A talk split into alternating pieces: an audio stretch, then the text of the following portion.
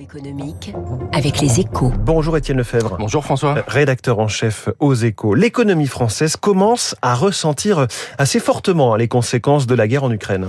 Eh bien oui, le moral des chefs d'entreprise a chuté de 6 points en un mois selon l'INSEE. C'est une vraie rupture et elle est particulièrement marquée dans l'industrie, alors en raison des pénuries, des hausses de prix et des sanctions contre Moscou.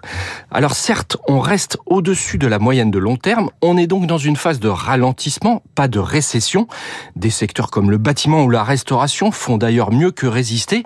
Mais les économistes revoient tous leurs scénarios anticipant des effets de l'inflation qui vont infuser peu à peu sur la consommation, notamment l'Institut Rexecode table ainsi sur une croissance de seulement 0,4% en 2023, c'est pas beaucoup. Mmh. Et ce qui est frappant, c'est que les candidats à la présidentielle n'en tiennent absolument pas compte. Oui, les candidats qui sont nombreux à promettre des aides au pouvoir d'achat face à l'inflation. Oui, des promesses de dépenses, bien sûr, il y en a, mais sans financement et avec des hypothèses de croissance désormais trop optimistes. On l'a vu avec Emmanuel Macron qui table sur 1,8% par an, mais beaucoup de candidats n'affichent même pas leur scénario et ils font comme si on partait d'une situation équilibrée alors que le déficit va dépasser 5% cette année. Avec des taux d'intérêt, c'est l'autre signal d'alerte du jour qui sont repassés au-dessus de 1% pour la dette française pour la première fois depuis 4 ans. Quant aux économies, elles sont floues et surévaluées dans tous les programmes. Je pense en particulier au montant attendu de la lutte contre la fraude, la palme des incohérences revenant à Marine Le Pen qui a tenté mercredi de crédibiliser son projet avec une avalanche de chiffres.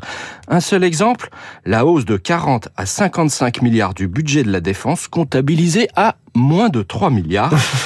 D'autres approximations ont été pointées, mais peu importe, les problèmes de déficit n'impriment pas dans cette campagne. Le réveil risque d'être difficile. C'est la, la, suite logique hein, du quoi qu'il en coûte qui s'est installé dans toutes les têtes.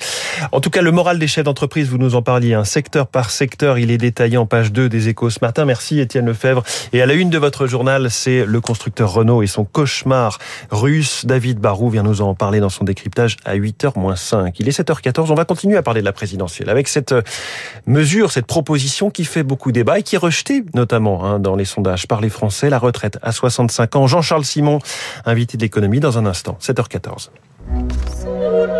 Vous écoutez Radio Classique. Avec la gestion Carmignac, donnez un temps d'avance à votre épargne.